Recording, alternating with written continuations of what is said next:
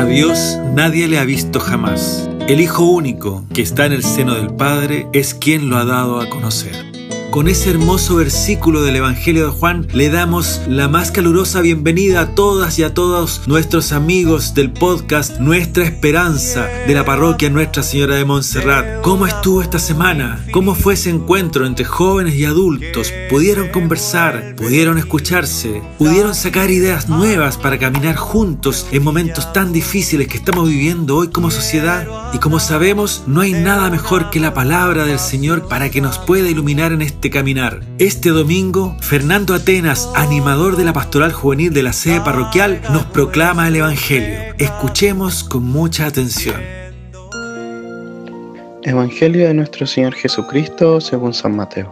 Después de la multiplicación de los panes, Jesús obligó a los discípulos que subieran a la barca y pasaran antes que él, a la otra orilla, mientras él despedía a la multitud. Después subió a la montaña para orar a solas, y al atardecer todavía estaba allí, solo. La barca ya estaba muy lejos de la costa, sacudida por las olas porque tenían viento en contra. A la madrugada, Jesús fue hacia ellos, caminando sobre el mar. Los discípulos, al verlo caminar sobre el mar, se asustaron. Es un fantasma, dijeron, y llenos de temor se pusieron a gritar. Pero Jesús les dijo, Tranquilícense, soy yo, no teman. Entonces Pedro le respondió, Señor, si eres tú, mándame ir a, tu encuentro sobre el agua. Ven, le dijo Jesús. Y Pedro, bajando de la barca, comenzó a caminar sobre el agua, en dirección a él. Pero al ver la violencia del viento, tuvo miedo, y como empezaba a hundirse, gritó, Señor, sálvame. Enseguida Jesús le tendió la mano y lo sostuvo, mientras le decía, Hombre de poca fe, ¿por qué dudaste?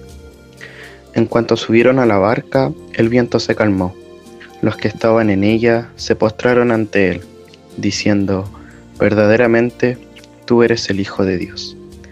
Palabra del Señor. Gloria y honor a ti, Señor Jesús. Como el anterior domingo, una hermana religiosa nos trae la reflexión al Evangelio. En el día de hoy, la hermana Carolina Cuña, de las hijas de Nuestra Señora la Misericordia, nos trae su pensamiento. En el Evangelio de hoy, le vamos a pedir al Señor que a través de su palabra, que es viva y eficaz, nos regale la gracia de una profunda fe. Y de una profunda fe que Él mismo nos enseñó, que Él mismo nos mostró, que Él mismo le enseñó y mostró a sus discípulos en aquel tiempo, ya que él dice que primero les dice a los discípulos que se vayan a la otra orilla. Él comienza a buscar la soledad, él comienza a despedir a la gente con tantos detalles, ¿no? Los empieza a despedir a esta muchedumbre que lo sigue. Pero ¿por qué hace esto? Porque busca la soledad. ¿Para qué? Para orar. Y para orar necesitamos la fe, la fe profunda, para orar y encontrarnos con el Padre y creer realmente que alguien nos escucha, necesitamos la fe. Creer realmente que en esa soledad, en realidad estoy siendo muy habitado por el Padre. Eso es fe profunda.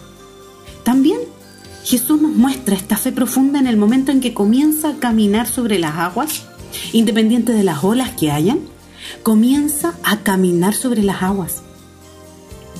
Y es más, hace que Pedro camine sobre las aguas. Sin embargo, ahí también está nuestra respuesta de fe nuevamente, que hoy día se figura en Pedro. Y Pedro comienza a caminar, comienza a caminar sobre las aguas, porque Jesús lo estaba mandando. Estaba haciendo un acto de fe, nuestro amigo Pedro. Pero de repente comenzó a hundirse comenzó a sentir miedo, comenzó a sentir la violencia del viento en contra de las olas. ¿Y qué necesitaba nuevamente? Fe. Nuevamente necesitaba fe. Mantener la fe. Esa fe que encontramos en la oración, Jesús nos dice que ahora tenemos que mantenerla. Mantenerla en los momentos en que sentimos la violencia del viento, como lo hizo Pedro en que sentimos el miedo, como lo hizo Pedro. cuando nos empezamos a hundir, como le pasó a Pedro.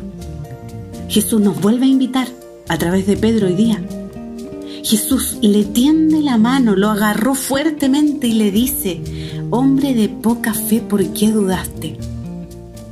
Te invito a que juntos podamos decirle, Señor, no quiero dudar. Señor, realmente yo quiero, quiero creer, quiero caminar sobre las aguas contigo y quiero mantener la fe profunda en medio de los vientos, en medio de las olas que nos zarandean. Señor, yo creo, pero aumenta mi fe.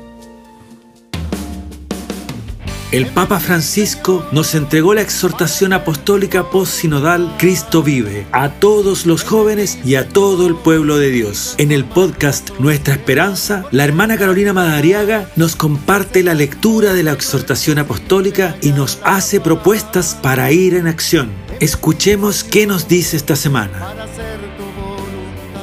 Querida comunidad, seguimos compartiendo con ustedes la exhortación Cristo vive en el número 66 nos dice, los adultos hoy corremos el riesgo de hacer un listado de calamidades, de defectos de la juventud actual.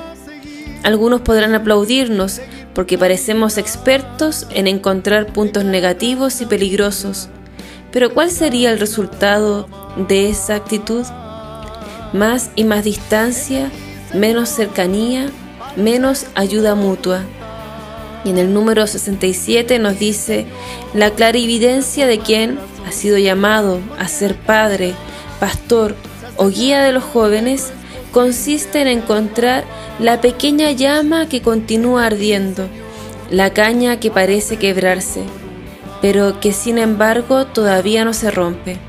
Es la capacidad de encontrar caminos donde otros solo ven murallas es la habilidad de reconocer posibilidades donde otros ven solamente peligros. Así es la mirada de Dios Padre, capaz de valorar y alimentar las semillas de bien sembrada en los corazones de los jóvenes. El corazón de cada joven debe, por tanto, ser considerado tierra sagrada, portador de semilla de vida divina ante quien debemos descalzarnos para poder acercarnos y profundizar en el misterio. Esta experiencia que nos da la exhortación nos invita a reconocer que en cada uno de nosotros y nosotras, jóvenes, adultos, niños, está Dios, está esta semilla del misterio y que estamos invitados a acercarnos a los demás a reconocer que está habitando Dios en sus corazones y a escucharlos, conocerlos, valorarlos en lo que son. Un abrazo grande. Y no olvidarse de que estamos viviendo el mes de la solidaridad. Vamos al encuentro del otro y con el otro vamos a profundizar nuestra fe, vamos a caminar juntos y como siempre a cuidarse mucho y a cuidar al otro. Que Dios nos bendiga.